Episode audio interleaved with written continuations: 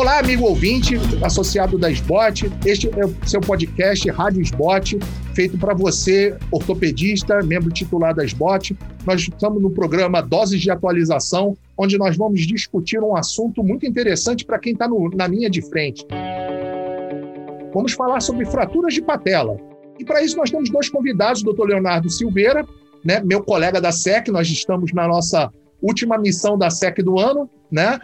Foi um grande, prazer trabalhar com o senhor, doutor Leonardo. E doutor Leonardo é presidente da SBOT Pernambuco, né? médico do Esporte Clube Recife e especialista em trauma e medicina do esporte. Também está conosco o doutor Diego Eugênio, né? membro da SBCJ, da SBRAT da SBTO, e atua no Hospital Geral do Estado de Alagoas. Todos nós somos membros da SBOT e estamos militando tanto no trauma quanto no joelho. Muito, sejam muito bem-vindos, doutor Leonardo, doutor Diego. Nós vamos falar sobre as fraturas de patela, que aparentemente podem parecer um assunto até relativamente simples, mas que volta e meia despertam algumas dúvidas. É, para os nossos ouvintes da, da Rádio Sbot, eu queria que vocês soubessem que nossa, nossa Rádio Sbot está em todas as plataformas de acesso de podcast, como Spotify, SoundCloud e iTunes, mas o vídeo, né? Nosso podcast também está em vídeo e estará à disposição de vocês, tanto na Academia SBOT, no site da SBOT, como também no nosso canal do YouTube. Então, esta aqui é um, é um caso muito simples de uma, de uma fratura né, transversa de patela, sem nenhuma cominuição, num paciente com 45 anos de idade. É, doutor Diego, né, eu queria saber uma coisa do senhor. Fratura transversa de patela, aquela simples, aquela, aquela fratura de patela que você queria tratar, né? Geralmente, o que, o que a gente faz, basicamente, é uma fixação em banda de tensão. Aqui está o exemplo do que foi feito. Cara, você faz alguma coisa diferente, doutor Diego? Olá, Nelson. Obrigado pelo convite, assim como o Leonardo. Então, eu eu trato esse tipo de fratura com banda de tensão, mas eu acredito que é biomecanicamente mais estável nós realizarmos essa banda de tensão através né, de parafusos canulados. Ou seja, se houver um substrato, se os fragmentos, se for uma fratura como essa, né, um traço simples, a gente reduz, passa os parafusos canulados e eu faço a banda de tensão em oito por dentro dos parafusos canulados. Alguns trabalhos mostram que isso é biomecanicamente mais estável. Entendi. Doutor Leonardo, o senhor também, como é, como é que o senhor faz? Primeiramente, agradecer o convite é, da SEC, em nome de Dr. Francisco Nogueira e Nelson, idealizador desse podcast, que eu já sou fã desde, desde o início.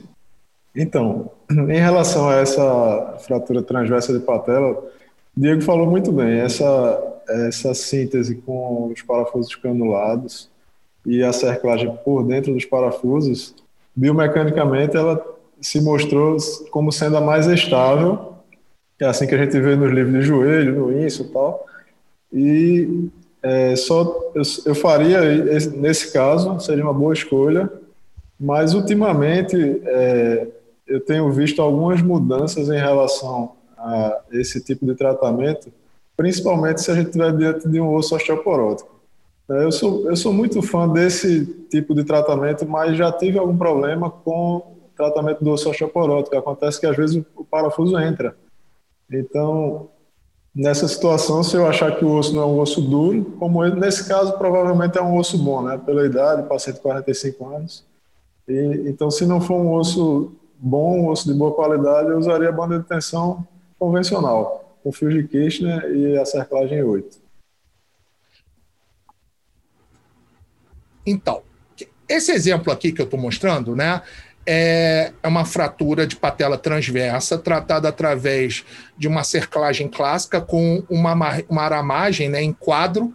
Eu fui eu que fiz essa cirurgia. Eu prefiro essa aramagem em quadro porque eu acho que, que incomoda menos do que a Marie em 8. E obviamente, né, a gente tem outras. Eu não estou. Assim, É, aqui são dois exemplos, né, que eu estou que eu mostrando na tela para quem está nos ouvindo, né.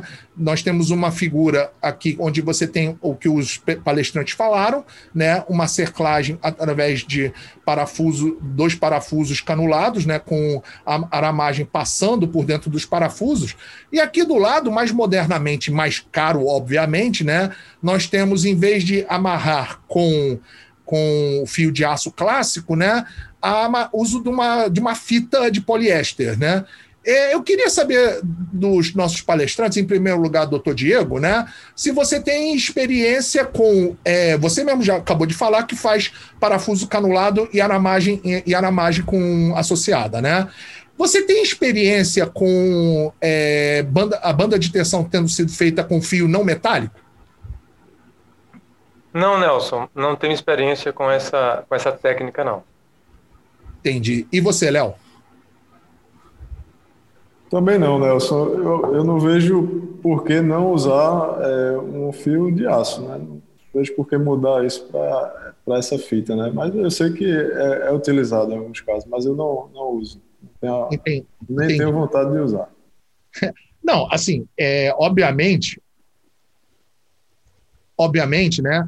Para quem está nos assistindo, né, mostrando aqui as, as duas formas, né, é óbvio que cada vez mais a gente está começando a gastar mais em algumas coisas que a gente volta e meia não sabe se exatamente vale a pena, né?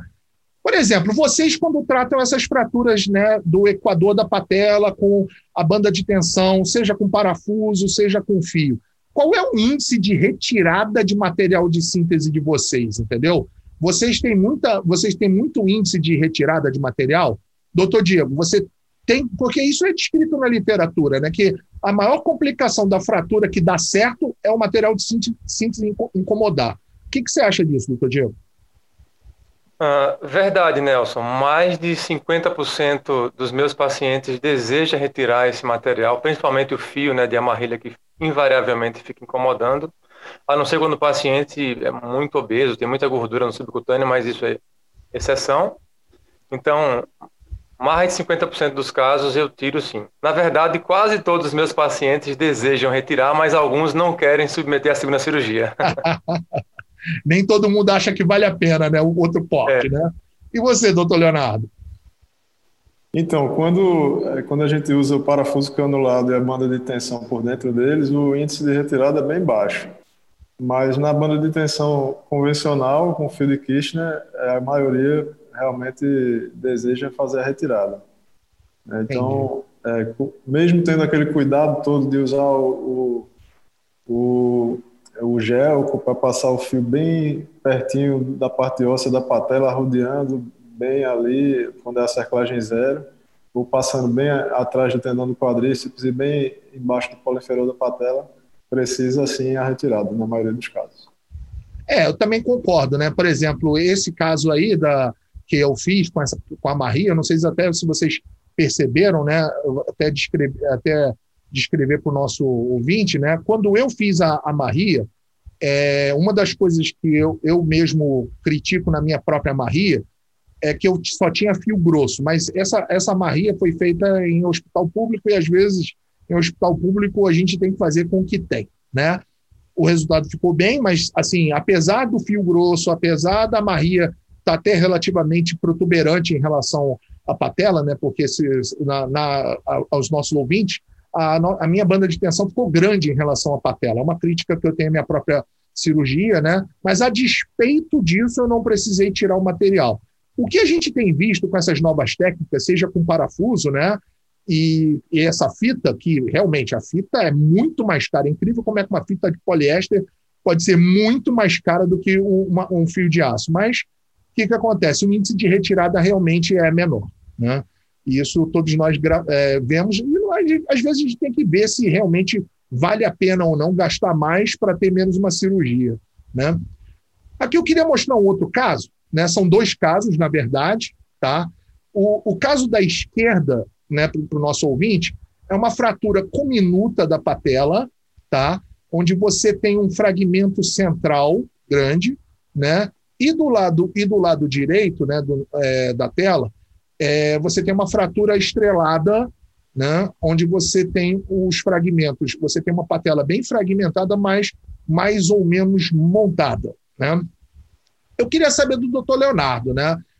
Quando a gente tem uma fratura dessas, principalmente você que falou do osso osteoporótico, esse paciente meu da esquerda é um paciente de 72 anos.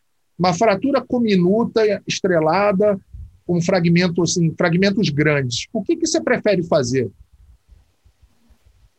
Então, Nelson, sempre é um desafio o tratamento dessas fraturas no osso osteoporótico, né? Nessa situação, a gente vê que tem um, um, fragmento ali no meio da patela que tem superfície articular. Então, meu planejamento seria de é, preservar esse fragmento, né? tentar preservar esse fragmento, sim. E eu gosto de uma abordagem um pouco mais ampla, a incisão, e fazer aquela abertura semelhante à cirurgia de prótese de joelho, com a abertura do, do retináculo medial e evertendo, evertendo a patela para poder montar olhando para a cara da patela, da superfície articular. E dessa forma é, é, possível, com, às vezes com síntese perdida, com, com fios de Kirchner, é, restaurar toda a superfície articular. E uhum. a partir daí é que vem uma, uma outra fixação, normalmente com uma, uma cerclagem zero associada. Uhum, uma cerclagem radial também, né? Isso. Isso. Doutor Diego, sobre o caso do paciente de 72 anos com, a, com um fragmento central né, articular, o que, que o senhor faria nesse caso? Então, Nelson, essas fraturas, né, concordo plenamente com o Leonardo, elas são fraturas de difícil tratamento, difícil abordagem, né? A maior parte delas não tem uma, aquela evolução funcional que a gente deseja, infelizmente. E essas fraturas são um desafio. Então, eu realizo essa mesma abordagem, abordagem ampla, everto a patela, tento reduzir o mais anatômico possível, né, com fios de Kirchner. E quando tenho à minha disposição, é, a, quando há esse grau de comunição, eu uso aquela plaquinha que a gente usa em fraturas de membro inferior para o calcânio, às vezes uma plaquinha bloqueada daquela. Quando temos à disposição, ela nos ajuda muito a fixar e dar uma certa estabilidade, né? Que o fio de Kirchner muitas vezes não consegue dar. Ela consegue juntar e agarrar os fragmentos. Doutor Diego falou em placa na patela. Doutor Leonardo, o senhor já fez placa na patela? É uma excelente opção. Eu nunca fiz, na verdade, nunca fiz. Eu consigo me virar bem com os fios de Kirchner e as outros, os outros tipos de síntese. A placa da patela é um, uma, uma novidade, né? É, existe aquela placa que parece uma aranha, né? Que abraça a patela pela frente. E existem placas pequenas de fragmentos menores que podem ser colocados ao redor da patela. É, realmente eu, eu nunca fiz ainda. Já fiz que eu sou o único do sul aqui, eu vou falar que para botar placa na patela tem que ser cabra macho, tem que ser pessoal do Nordeste, entendeu? E voltando ao caso, né, que eu tava, o segundo caso que eu estava discutindo aqui, na imagem da direita, é uma fratura também cominuta, porém já mais montada, né? Enquanto vocês falaram que na fratura cominuta desviada é importante ter, prestar atenção na redução da superfície articular, visualização direta para redução dos fragmentos, e nesse caso aqui, onde você tem uma fratura relativamente montada, embora cominuta, vocês mudam em que a conduta de vocês? Ok, então, esse tipo de fratura é uma fratura praticamente sem desvio, né? Se muito houver, talvez tenha um milímetro de afastamento, né, entre os fragmentos, mas aparentemente sem degrau articular. Nesse tipo de fratura, onde não há degrau articular, eu avalio a integridade do mecanismo extensor. O mecanismo extensor estando preservado, não tendo degrau articular acima de 1 a 2 milímetros, eu trato de maneira conservadora. Uhum. Ou seja, você, se, o, se o paciente estiver conseguindo extensão ativa, né, você trata conservadoramente, certo, doutor Diego?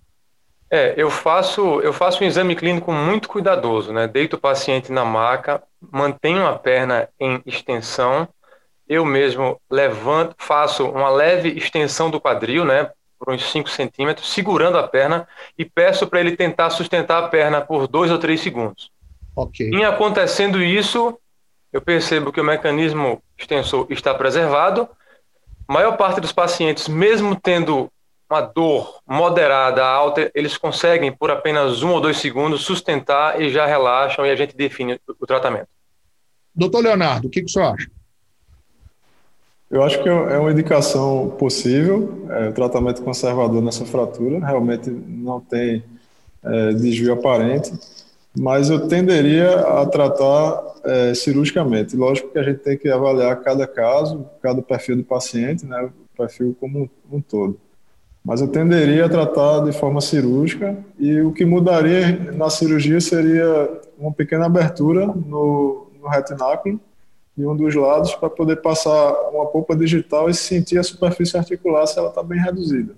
Aham, uhum, entendi. Pois é, então vamos lá, vamos ver o que, que, o, o que foi feito em ambas as fraturas. É, aqui a imagem para o nosso amigo ouvinte, né, do pós-operatório de ambas as fraturas. A fratura com minuta desviada, ela foi realmente reduzida através de um acesso maior, de uma visualização direta, e, o nosso, e a imagem que os nossos palestrantes estão vendo aqui, basicamente é uma, é uma fratura de patela reduzida e fixada com três parafusos canulados, né? Nesse meu paciente de 72 anos. Nesse paciente, isso, última coisa, ultimamente é isso que eu tenho feito. Eu tenho trocado o fio de aço, né? Pelo fio de poliéster. Nesse caso, eu, eu utilizei um fio de poliéster trançado, né, com, com, aquele mais comum que, to, que todo o serviço tem. E tanto fazendo uma, uma marria circunferencial, como também uma marria né, anterior para que haja um comportamento em banda de tensão. Na outra fratura, onde havia cominuição, porém não havia é, destacamento ou desvio dos fragmentos, né, eu usei dois parafusos é, canulados é, basicamente era uma fratura que parecia um, uma fratura em cruz. Né?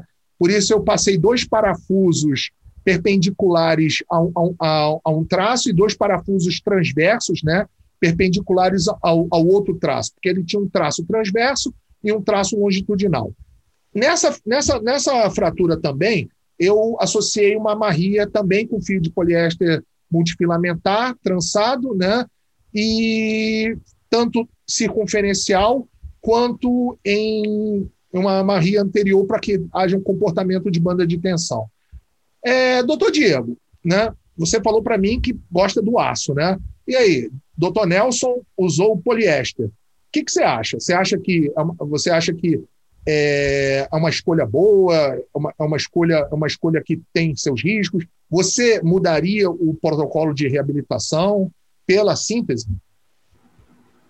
É, é uma boa escolha, realmente, né? É, essas imagens pós-operatórias mostram isso, a gente tem excelentes reduções anatômicas aqui. Eu não mudaria o meu protocolo pós-operatório, não.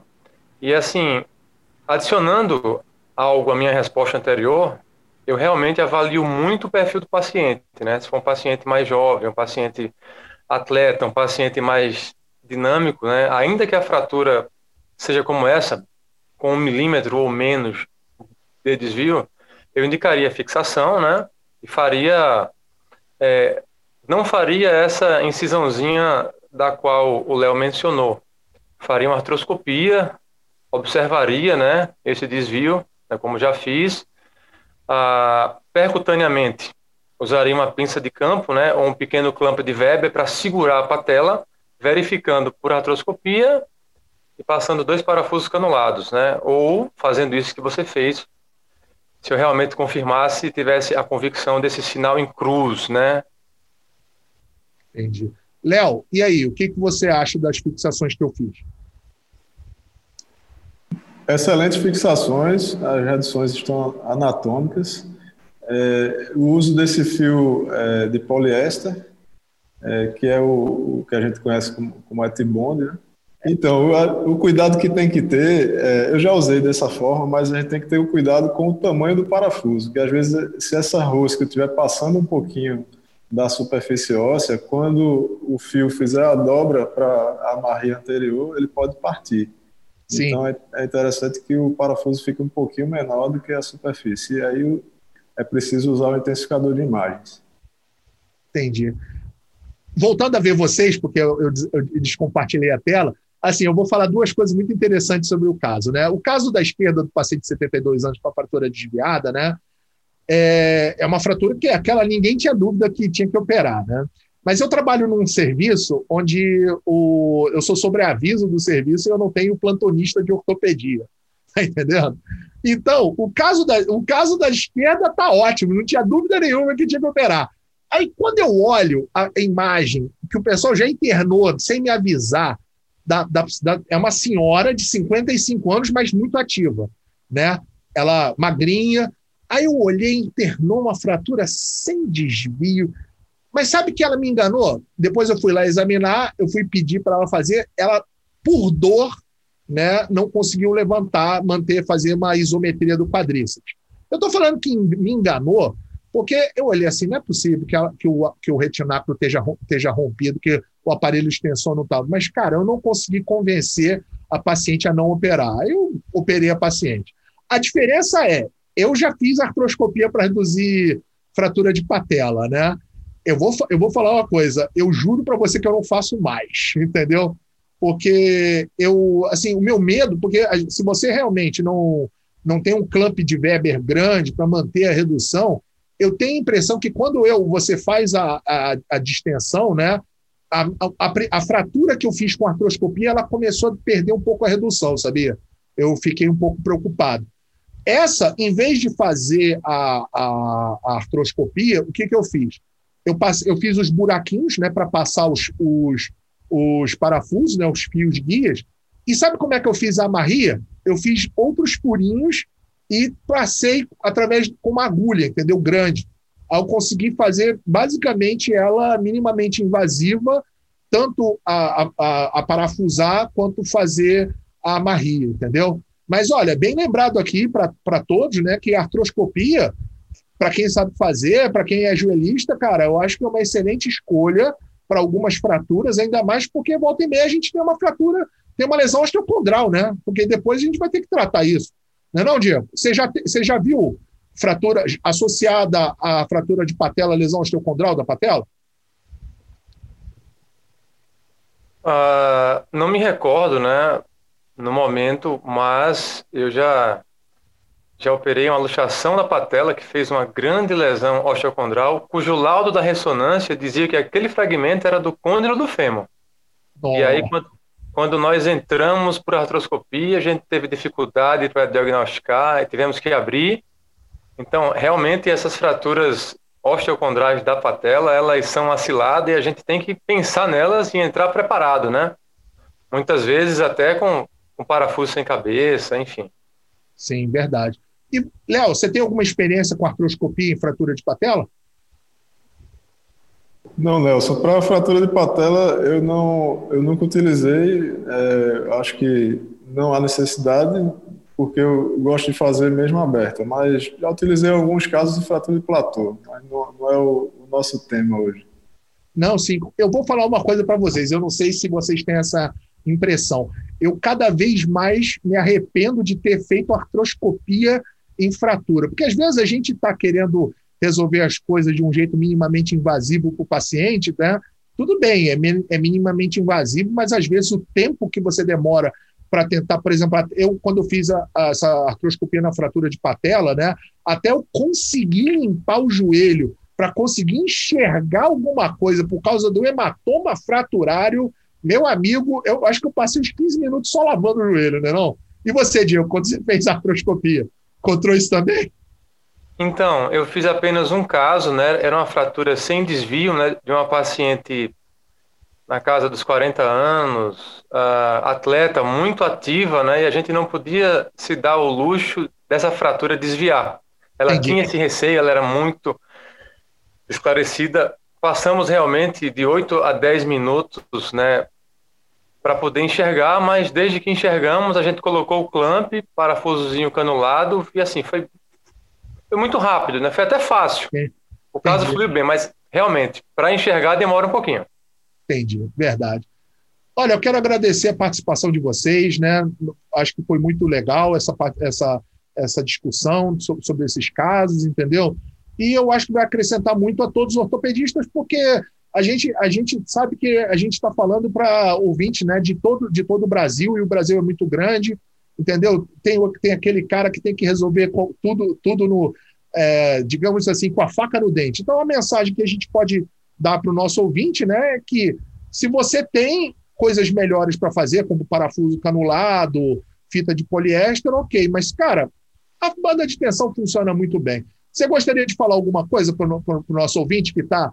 Eu quero agora falar em especial para o nosso ouvinte que está lá no interiorzão do Brasil, entendeu? Porque a gente vive no, no centro, no, nos, centros, nos grandes centros, né? Eu, por exemplo, sou do Rio, você é, é de Maceió, não é, Diego?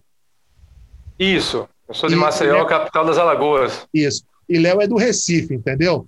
Então, a gente às vezes tem uma, a, gente, a gente só fala para a gente que está no grande centro, mas, pô, a gente tem que lembrar do pessoal que está lá no interiorzão, no hospital regional, né? E às vezes o prefeito não compra muito material, né? Não?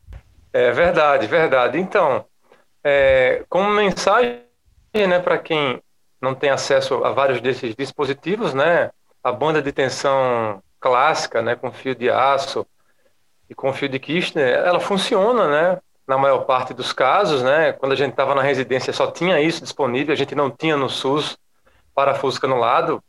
Eu vim ter acesso isso basicamente no meio privado, então né, funciona, né, dá para usar e às vezes muito mais importante do que o material, né, é a sua técnica, é a sua prudência, né, é você respeitar os princípios, né, você compreender a personalidade da fratura, respeitar princípios e aí com pouco material você consegue fazer muito. E aí, Léo, dá sua mensagem aí. Diego falou muito bem. É, realmente, respeitar os princípios é uma boa técnica, pouco traumática, é fundamental para o excelente resultado da sua cirurgia, é, e qualquer que seja o osso que a gente esteja operando. É, é possível, sim, nas cidades menores, com menos recursos, fazer as sínteses de patela com materiais simples, como os fios de Kirchner e o fio de cerclagem, o fio de aço né, ou até mesmo o fio de poliéster. E a mensagem para a fratura de patela é que se respeite a fratura, né? não é uma fratura fácil. Quanto mais a gente opera, mais experiência a gente tem fazendo essas cintas de patela, a gente vê que não é fácil. E o cuidado é, nos casos de fraturas osteoporóticas, porque se você for utilizar essa é, banda de tensão por dentro do parafuso ela pode é, migrar o parafuso por dentro do osso e sua síntese falhar. Então, nesses casos, até o material mais simples é melhor. Isso é verdade. Assim, então, eu, eu gostaria também de falar minha mensagem, né, que realmente, seja onde você estiver, fratura de patela é um desafio, não é uma fratura para se subestimar, né? Mesmo as fraturas mais simples, quando tudo dá certo, você tem que tirar o material de síntese, muitas vezes, se você usou dois fios e uma cerclagem. A vantagem do parafuso e do, do fio de poliéster, né, que é o, que é o Etibond, ó, Eticom, estamos aceitando patrocínio, hein? Então, o Etibond, poxa, ajuda muito se, porque você, eu, depois que eu passei, eu troquei o aço pelo Etibond, eu nunca mais tirei material. Então, na verdade, é, minha, minha experiência hoje é muito mais não usar o fio de aço, né, usar o fio de poliéster, por causa de minimizar a necessidade de retirada de material de síntese. Pois, pois é, mais uma cirurgia, né? E se você atende pelo convênio, a cirurgia de tirar o, o tirar o material não vale, né? Não? Então, olha só, quero agradecer a participação do doutor Leonardo, quero agradecer a participação do doutor Diego, entendeu? Agradecer a nossa audiência, do nosso é, ortopedista associado da SBOT. Lembrar que esse podcast está, na, está à disposição nas principais plataformas de podcast, como o iTunes, o, o Spotify e agora também no Google Podcast. E vai estar também na Academia SBOT e na, no nosso canal do YouTube. Quero agradecer a participação de todos e muito obrigado.